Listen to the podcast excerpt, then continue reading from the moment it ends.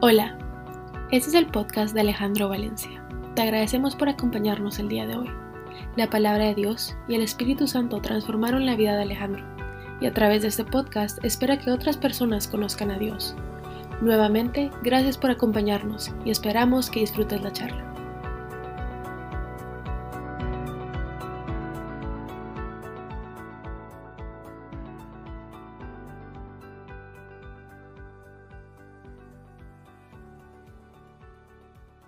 Yo, no puedo dejar de darle gracias a Dios de la manera en que Él reúne a sus hijos.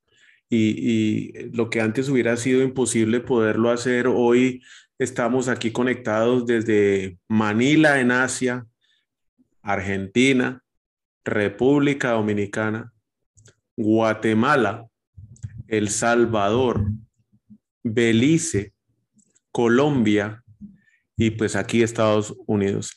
Y es sorprendente ver de qué forma por tantos años que, que hemos conocido a diferentes personas o, o, personas que han pasado a través de, de mi vida, en diferentes etapas de mi vida, hoy aquí en un solo momento, Dios nos permite disfrutar de su compañía.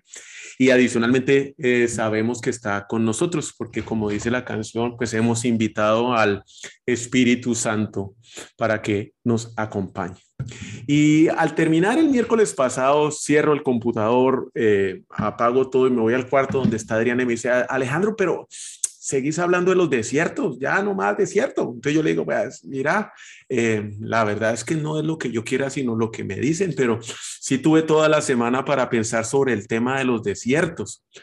Y nosotros llamamos desiertos a aquel momento que es yuca, difícil, complicado, pero estuve encontrando otro término para, para el desierto y de qué manera podíamos amarrarlo y, y lo pude resumir a la espera. Y es que la verdad nos pasamos la vida esperando, todos, y en todo momento estamos esperando algo. Uh, lo que pasa es que no somos muy conscientes de eso. Es más, como en mi caso en el pasado, yo estaba completamente cegado por mi arrogancia y tenía frases como, eh, obviamente salían de mi corazón, pues que esperen hasta que les salgan raíces y que se sienten, porque cansados se van a poner a, eh, parados se van a cansar esperando. Y es que en esas estamos todos, esperamos en el tráfico, esperamos en la mesa del comedor, en la mesa del restaurante, esperamos que llegue el viernes, esperamos que lleguen las vacaciones, el pago de la planilla, que llegue la Semana Santa para descansar, esperamos también que llegue el fin de semana largo, esperamos en las sillas del consultorio, esperamos que se acabe la enfermedad, esperamos conseguir trabajo Esperamos que nuestro matrimonio se arregle o bien que nuestro hijo regrese o que salga del vicio. Esperamos que esa relación con mi hermana se mejore. Y hay unas esperas que son más largas que otras. Y hay unas situaciones que son mucho más difíciles que otras y que nos llevan a, a realizar o darnos cuenta que nos pasamos la vida esperando. No somos muy conscientes de eso inmediatamente obtenemos lo que estábamos esperando. Depende de lo que sea. Pasan 5, 10, 15 minutos o el mes y ya nos vamos para el siguiente porque lo que ya recibimos ya es viejo. Queremos otra vez algo nuevo y estamos buscando algo con desesperación y siéntese a esperar. Ya pasó lo que tanto estamos esperando para iniciar nuevamente otro ciclo de espera nos dieron el trabajo que tanto estábamos esperando y ahora qué horas me suben el salario. Terminó el fin de semana y ya quiero ver que sea otra vez viernes. No ha terminado diciembre y ya me quiero ir de Semana Santa al puerto. Nos pasamos toda la vida esperando. Y si no podemos determinar o llegar a la conclusión de que debemos ser felices en la espera y vivir de esa forma, pues nuestra vida entera va a ser un martirio. Vamos a vivir de forma infeliz y frustrados. Algo que también hacemos y que a veces somos inconscientes es cómo usamos nuestro tiempo en la espera. Porque solo mira alrededor cuando usted esté en algún lugar haciendo una filita o vaya entre el carro en el tráfico, todo el mundo pegado a ese aparato telefónico, al celular.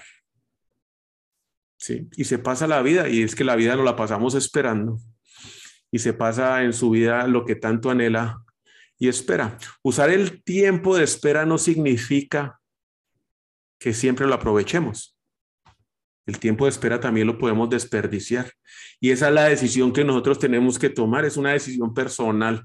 ¿Qué voy a hacer mientras espero? Entendiendo que el resto de mi vida o que toda mi vida he estado esperando. Que no sé usted qué escucha o qué lee mientras espera. No tengo ni idea. Yo por mucho tiempo desaproveché ese tiempo de espera. Hoy hago lo imposible para sacarle el mayor provecho al tiempo de espera. ¿Usted lo está aprovechando ahora? Esa sentada en el tráfico, esa esperada en el doctor, mientras le traen la comida y está sentado con su familia, ¿qué hace? ¿Mira el teléfono o aprovecha el tiempo con su familia? Esta dinámica de la espera es parte de nuestra vida y nos lleva a pensar también que estamos esperando por Dios. Cuando estamos en el problema, ese yuca, la leucemia, la crisis económica, el COVID, ¿dónde está Dios? Estamos esperando que Dios actúe en esta situación. Y puede ser que tal vez, y yo hablo por mi experiencia personal, caminen las promesas de Dios, las tengo escritas en el teléfono, tengo escritos mis blogs, eh, tengo fe y paciencia. A veces no desespero, sé que Dios va a cumplir eh, en su tiempo su promesa. Siempre que veo lo de las promesas estoy agradecido, más no siempre estoy agradecido.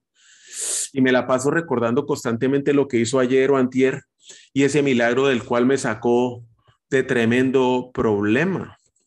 Y aún así, puedo seguir esperando por Dios, que Dios venga y que haga algo y que cambie esa situación en la cual hoy me encuentro.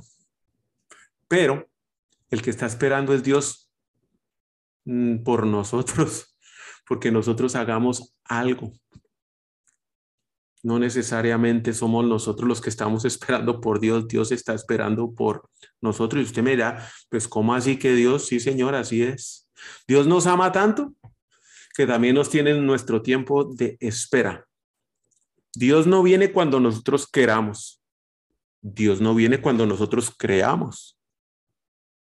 Dios viene cuando es bueno para nosotros, cuando su plan es perfecto y es mayor de lo que nosotros nos podemos imaginar. Y para poder acceder a ese plan tenemos que estar preparados.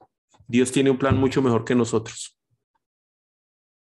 Pero para que yo pueda llevarlo a cabo, Dios en esa espera me está transformando. Por eso es tan importante cómo aprovecho yo ese tiempo de espera. Y ser transformado tiene una parte activa. Requiere una acción que yo debo realizar. No es solo sentarme a esperar viendo Netflix a ver a qué horas Dios me transforma. Es usar el tiempo de espera aprovechando, buscando cada día ser más como Jesús. Y si yo he decidido que voy a ser más como Jesús. Cada decisión, cada pequeña decisión que yo tome me debe acercar a ese propósito. Que si es fácil la espera en el dolor, con COVID, con leucemia, sin trabajo, sin una pierna, que la perdí en un accidente. Que en la aflicción es fácil hacerlo. No, claro que no. Pero si a usted la ve yuca, solo cierre sus ojos un segundo Imagínese a Jesucristo cargando esa cruz después de que la hayan latigado, que tenía la cara deformada, ¿sí? Ese Jesús que podía ser así, cambiar toda la situación en un solo segundo, ¿sí? En cualquier segundo hubiera podido cambiar la situación. Seguía cargando esa cruz para ser colgado en la misma cruz, esperando y pidiéndole a Dios que tal vez lo liberara de pasar por ese trago amargo ¿Y qué pasó? Pues no, le tocó esperar y pasar por el proceso para cumplir el maravilloso propósito del plan de Dios que hoy a usted y a mí nos hace salvos y nos tiene en la eternidad y nos hace justos a los ojos de Dios. Y es que aquí viene esta historia de Lázaro que de alguna manera tiene muchas, eh, muchas lecciones, pero me quiero enfocar en dos básicamente. Había un hombre enfermo llamado Lázaro, y esto está en Juan 11, del 1 al 6, que era de Betania, el pueblo de María y Marta, sus hermanas. María era la misma que ungió con perfume al Señor y lo secó con sus, secó sus pies con los cabellos, con sus cabellos. Las dos hermanas mandaron a decirle a Jesús, Señor, tu amigo querido, al que amas, está enfermo. No era cualquier amigo, no era un conocido, era su amigo querido, su amigo del alma. Jesús lo amaba. Cuando Jesús oyó esto, dijo, uy, esta enfermedad no terminará en muerte, sino que es para la gloria de Dios, para que por ella el Hijo de Dios sea glorificado. Jesús, ponga ojo, amaba a Marta, a su hermana y a Lázaro. Ve, no solo amaba a Lázaro, amaba también a las hermanas, como lo ama usted y como me ama a mí. Y a pesar de eso, cuando yo que Lázaro estaba enfermo, mire pues, se quedó dos días más donde se encontraba. ¿Qué? Sí, se quedó dos días más donde se encontraba. ¿Por qué los habrá dejado esperando? Dice más de una vez que los amaba con todo su corazón. En seis versículos, dos veces dice que los amaba y aún así los dejó esperando dos días. Muchas veces y yo no sé si a usted le ha pasado con alguna persona en particular, no necesitamos ser rescatados de la espera, porque nos hace más daño. No sé cuántas personas usted ha tenido ahí que lo llaman y lo llaman y lo llaman y dicen, no, sabes qué, ya te he sacado 88 veces de este problema, este, pasalo para que aprendas.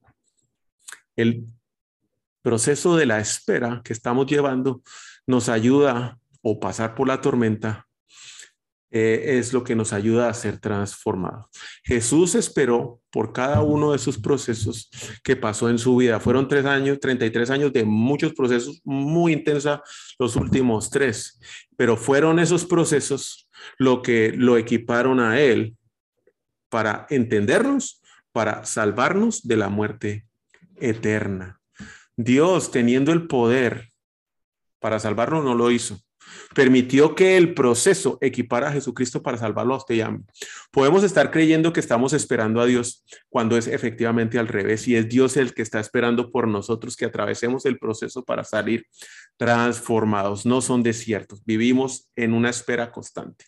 Aprovechamos esas esperas, aprovechamos esos procesos para que nos acerquen a Dios o no. Esa es una decisión personal, es única y es algo que usted decide hacer o no.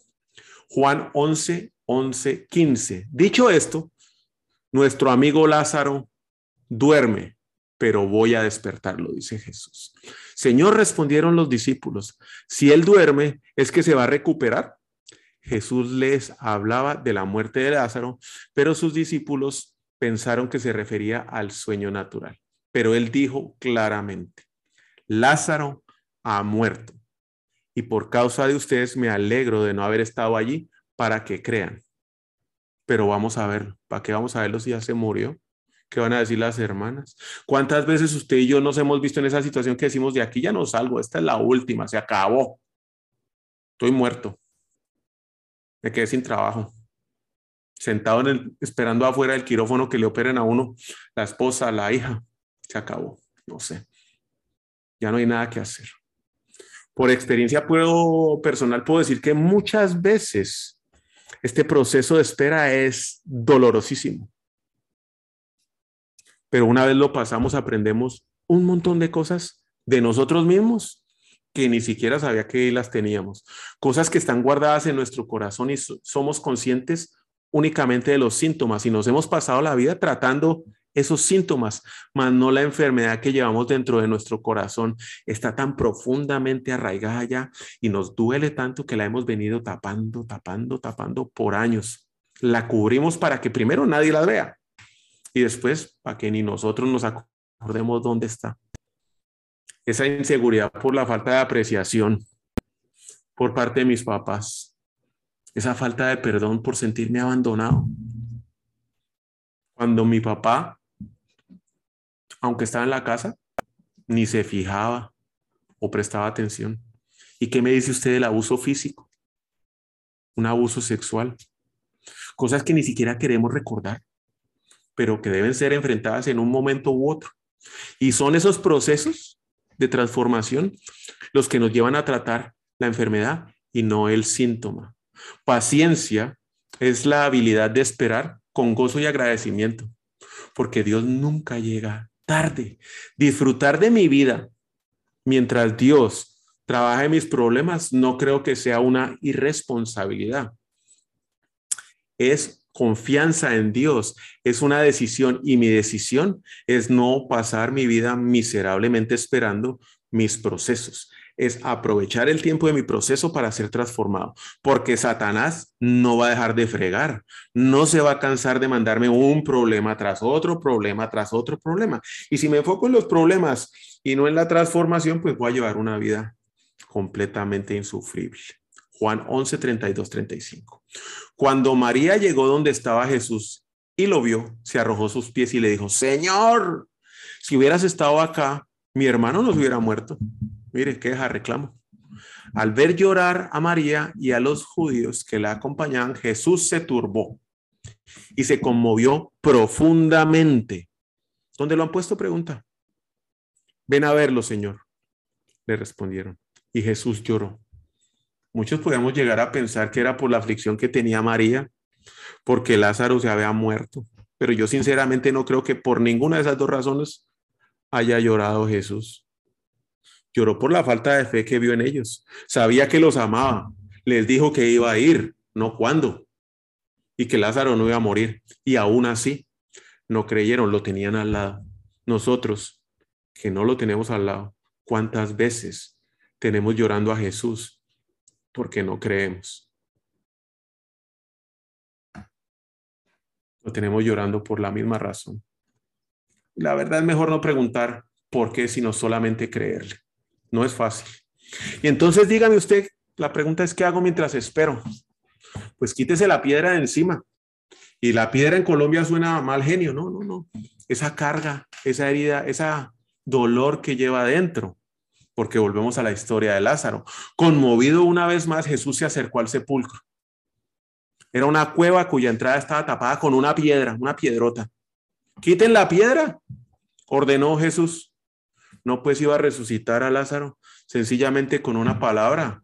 Puebla, piedra, muévete, lo podría hacer, pero no, quiten la piedra, ordenó Jesús.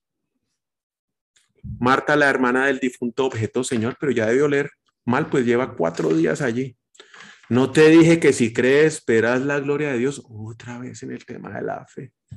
Le contestó Jesús. Entonces quitaron la piedra se tuvieron que mover, realizaron una acción. Jesús alzando la vista dijo, Padre, te doy gracias porque me has escuchado. Yo sabía que ya siempre tú me escuchas. Por lo que le dije a la gente que aquí, que está presente, para que crean que tú me enviaste. Dicho esto, gritó con todas sus fuerzas, Lázaro, sal fuera.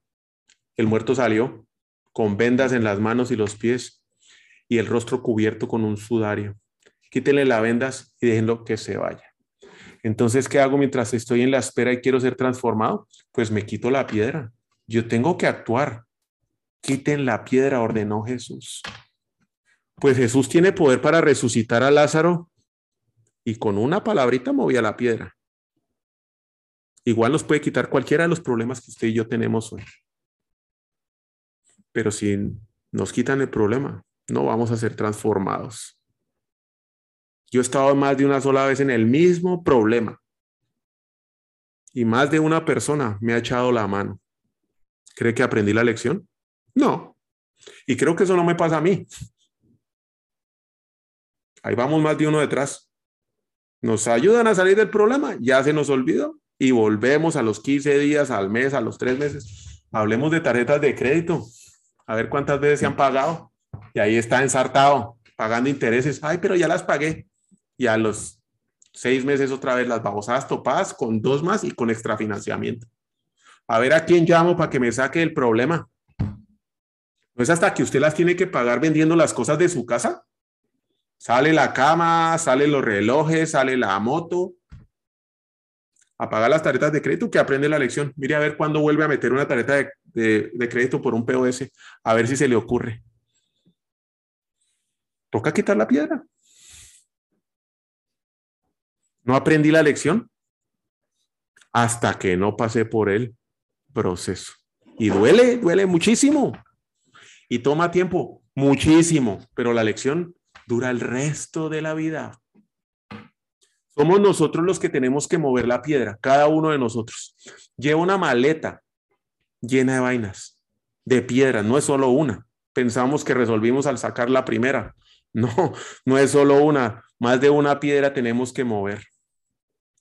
Pero por lo menos si trabajamos con una piedra a la vez. ¿Qué me dice usted de la falta de perdón? De ese vicio oculto que está por ahí guardadito y que solo conoce usted y que lo lastima, que nadie conoce. Hablemos de orgullo. O hablemos de creer que somos merecedores de todo lo que nos pasa por la vida. Y andamos aún justificando que nos merecemos todo, que nos merecemos cargar esa piedra por algo del pasado, por algo que me hicieron, por algo que ni siquiera quiero recordar. Pero ahí nos encontramos cargando la piedrecita. No hay nada que justifique tener una piedra de estas en nuestra vida. Dios quiere hacer el trabajo junto con nosotros, pero nosotros tenemos que hacer nuestra parte. Y ese es el proceso de la espera, no es desierto. Nos pasamos la vida esperando, pues hagamos lo mejor en la espera y empecemos a sacar todas esas piedras que tenemos dentro. Moisés estuvo con el Señor en el monte durante 40 días y 40 noches. En todo el tiempo no comió nada.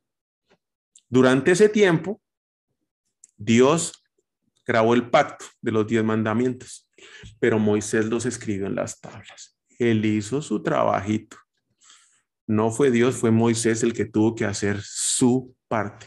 Él tuvo que quitar su piedra. Y ni hablemos de las piedras que tuvo que quitarse en esos 40 años esperando ahí en el desierto cuidando ovejas. No se puede hacer nada sin la ayuda de Dios y tenemos que ser conscientes que Él es el que nos va a ayudar a que nosotros podamos reconocer que esa piedra nos está matando para que podamos sobrevivir en el proceso y nos va a acompañar en el proceso, no nos va a abandonar. Pasarás por las aguas y no te ahogarás, pasarás por el fuego y no te quemarás, dice la palabra de Dios. Sin agua y sin comida estuvo 40 días. Lo sostuvo la roca, Jesucristo, porque él estaba bien fundamentado, pero él tuvo que hacer su parte como la tiene que hacer usted como la tengo que hacer yo. Pero mire lo que pasa cuando salimos transformados del proceso y teniendo a Dios como nuestro fundamento, como la roca de nuestra vida. Cuando Moisés descendió del monte, con las tablas en la mano, no se dio cuenta que su rostro eh, resplandecía por haber estado en la presencia de Dios. Así nos va a pasar a nosotros cada vez que nos sacamos la piedra con Dios y en su presencia. Debido al resplandor de su rostro, Aarón y el pueblo de Israel tuvieron miedo de acercarse. Muchas veces, y don Roberto me lo dijo hace un ratico, cuando yo me acerco a Dios, todo el mundo sale corriendo. Todos mis amigos salen corriendo. Todos los que no están en lo que yo estoy hoy salen corriendo. Esos disque amigos desaparecen. Todos. Quedan y uno. A trabajar. Y si no cuida y no ama lo que usted tiene hoy, en esta circunstancia, en este proceso, en esta espera, ¿cómo va Dios poder confiar algo más para usted? Si lo estás transformando, usted tiene que hacer su parte y usted no la cuida. Difícilmente va a pasar eso, porque Dios sabe a quién busca, gente que tenga experiencia. Y para la experiencia hay que pasar los procesos. ¿No lo hace usted cuando busca un trabajo o cuando busca a alguien para que le ayude en su casa? ¿Sabe cocinar o sabe lavar? No va a llevar la lavandera para que le cocine. Dios busca gente con experiencia, pero adicionalmente gente en la que pueda confiar. Y eso lamentablemente como en la vida y en este mundo uno solo lo puede vivir por la experiencia. Pasa con las personas, Dios hace exactamente lo mismo. Todo se resume a la confianza que Dios pueda poner en nosotros. Muchos de nosotros estamos tan obsesionados con lo que tendremos mañana que nos olvidamos de este proceso. nos olvidamos de esta espera y de la piedra, buscando el puesto, el matrimonio, los hijos, el carro, la casa, la beca, la empresa. Dejamos todo lo que tenemos hoy por un mejor mañana, sin darnos cuenta que también estamos dejando a Dios allá atrás por ir a buscar ese mañana.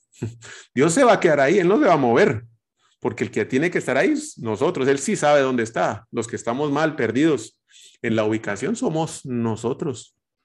Él se va a quedar ahí esperando que regresemos cuando no podamos administrar lo que fuimos a perseguir, porque no sabemos, porque no hemos pasado por ese proceso.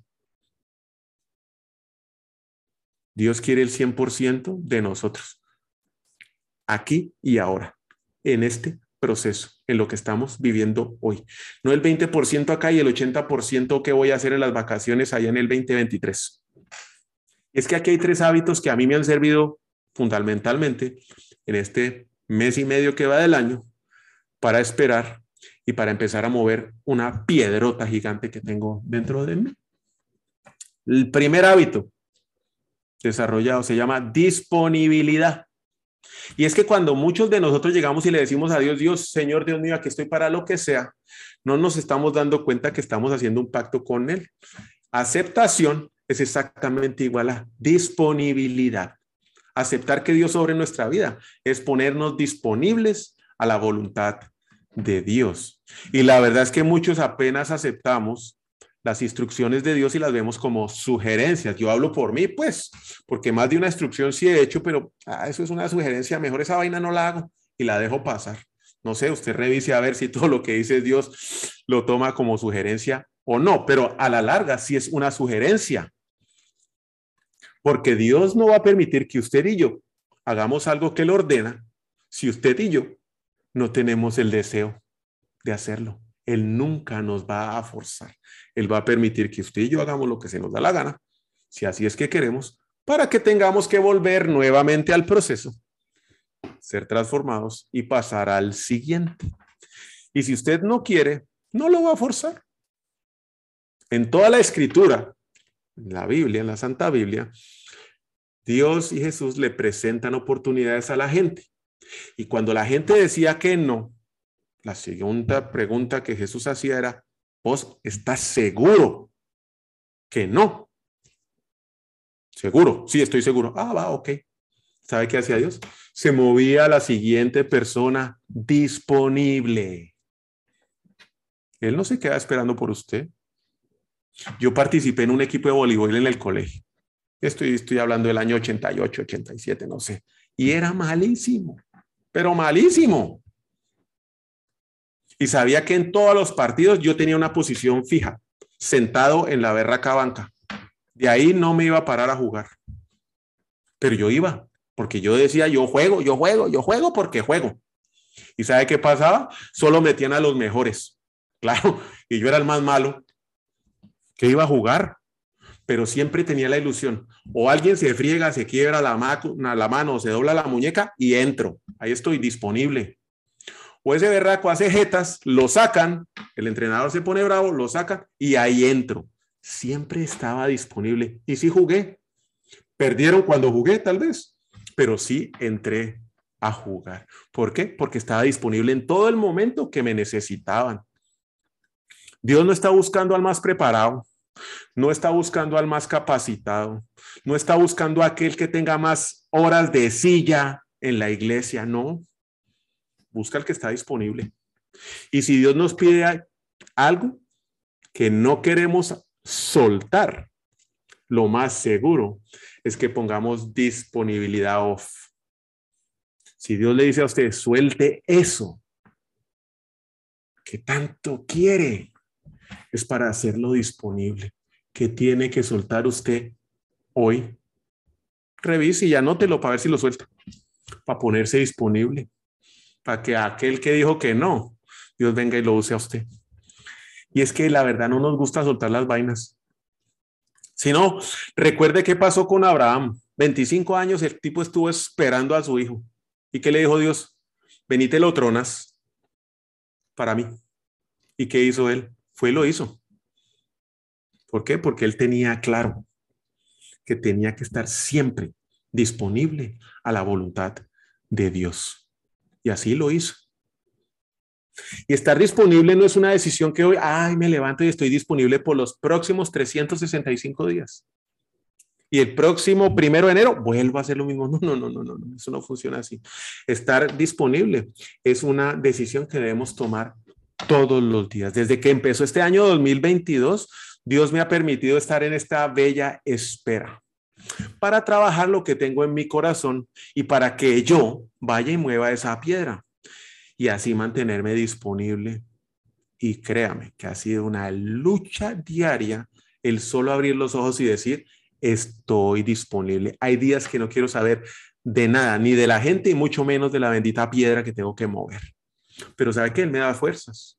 Él me da fuerzas para hacerme disponible, para mantenerme firme, para empezar a empujar la piedra, aunque sea medio centímetro más de lo que terminé ayer. Y oí Estefania algo que me dijo hoy, yo no estoy buscando perfección, pero sí estoy buscando avance.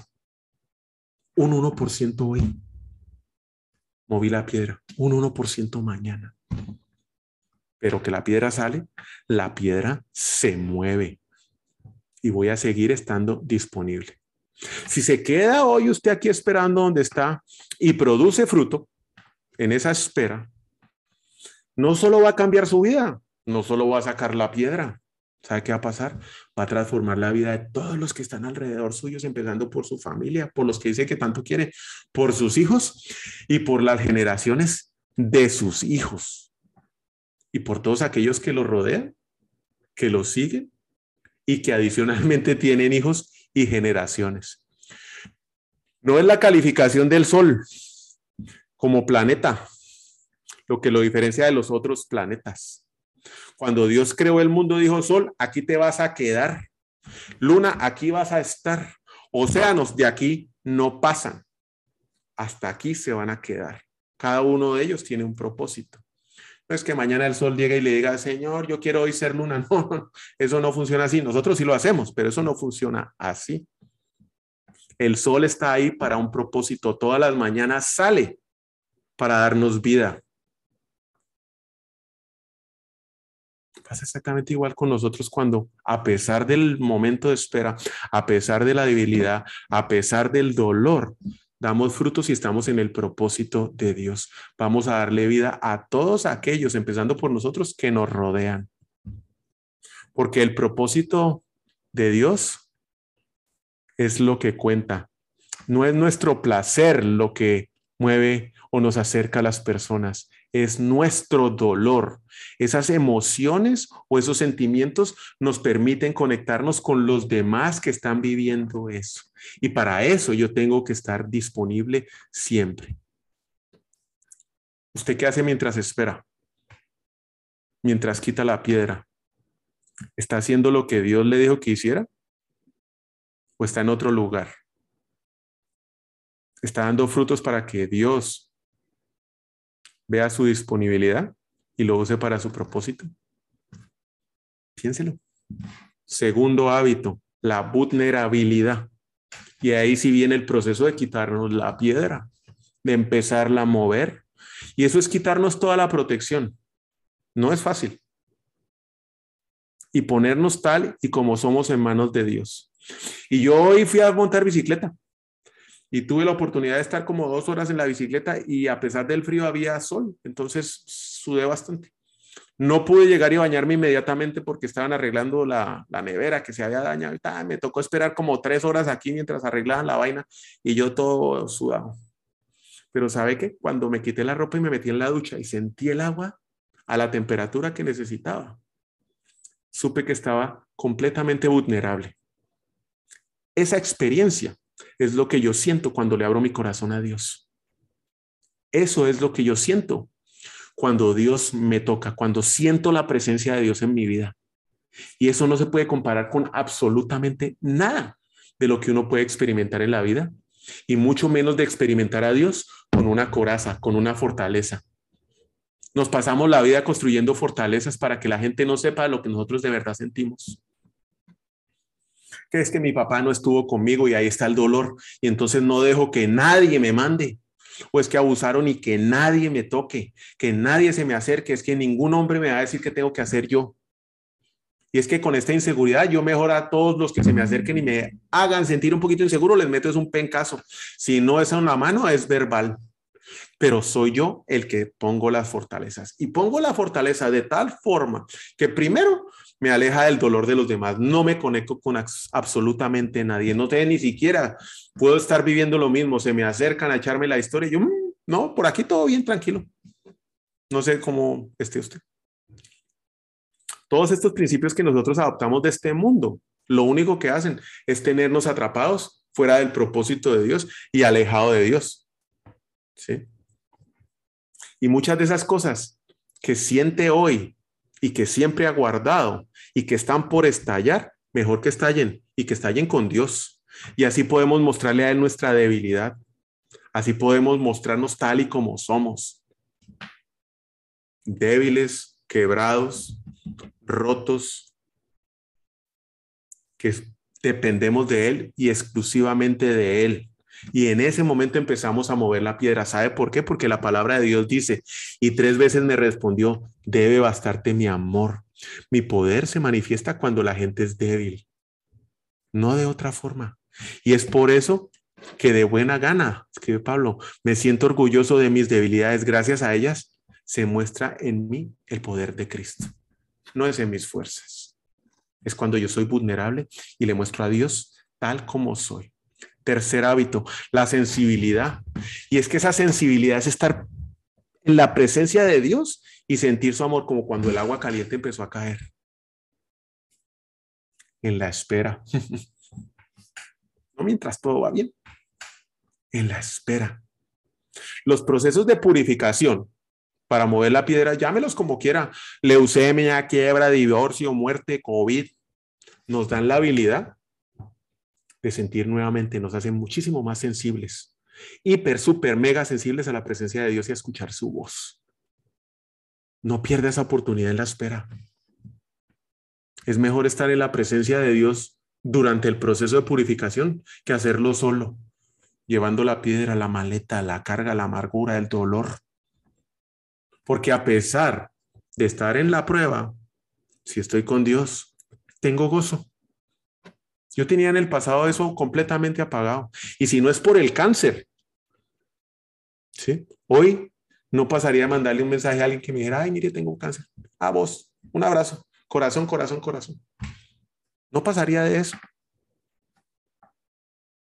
Hoy, por ese proceso que estamos viviendo, me permite ser compasivos con todo aquel que tiene una enfermedad, con todo aquel que está parado en la calle sin tener que comer. Antes ni los veía.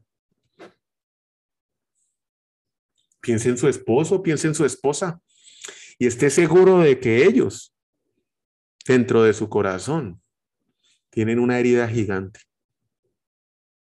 más grande de lo que usted se puede llegar a imaginar. Sus hijos lo necesitan más de lo que sus acciones dicen cuando le tiran la puerta. Ah, déjame solo vos. Y lo que está diciendo es, te necesito. No que andes buscando vacaciones para tres o cuatro meses y que todo, no, te necesito ahorita, aquí, conmigo. ¿Y nosotros qué hacemos? Mm. Muchas casas, muchas empresas y especialmente muchas iglesias están llenas de pasión. ¿Sabe qué no tienen? Compasión. Tienen pasión. Hacen un montón de actividades y un montón de cosas y llaman gente y aleluya y todo lo demás. ¿Y dónde está la compasión? Usted la tiene con aquellos que viven los procesos como usted. Yo, sinceramente, y esto es una declaración de vida, no quiero ser conocido por mi pasión por Dios. Yo quiero ser conocido por mi compasión por las personas que me rodean. Y así es como yo manifiesto el amor que Dios tiene por mí que es tan grande que yo no lo puedo guardar solamente para mí. Ser sensible a la presencia de Dios y al Espíritu Santo es lo que hace la diferencia. Estar disponible, ser vulnerable y tener esa sensibilidad a flor de piel en todo momento es lo que permite que Dios en cualquier momento llegue y haga un milagro. Y cualquier cosa que en este momento sea normal, lo haga extraordinario y lo cambie en un segundo. Y si no lo cambia, ¿sabe si qué va a cambiar? Su perspectiva sobre la situación. Porque ya no la va a ver como la estaba viendo. Y créame que en algún momento Dios entra y eso que es tan ordinario, tan normal, lo hace extraordinario. Cuando nosotros reconocemos en la espera que debemos mover la piedra, nuestra perspectiva cambia. Seguimos estando en la misma posición, eso sí, sabiendo que Dios en cualquier momento convierte lo normal en lo extraordinario. Sensibilidad no es una debilidad, es una fortaleza. Si usted la espera la desarrolla para oír al Espíritu Santo. Yo sinceramente y para terminar puedo darle gracias a Dios que me bajó la velocidad y nos la ha bajado a todos nosotros para poderlo oír mientras esperamos y trabajamos en mover la piedra. Bueno, ahí los dejo la tareita con esas tres actividades o esos tres hábitos para desarrollar. No sé si Lupita quiera terminar con una oración, por favor.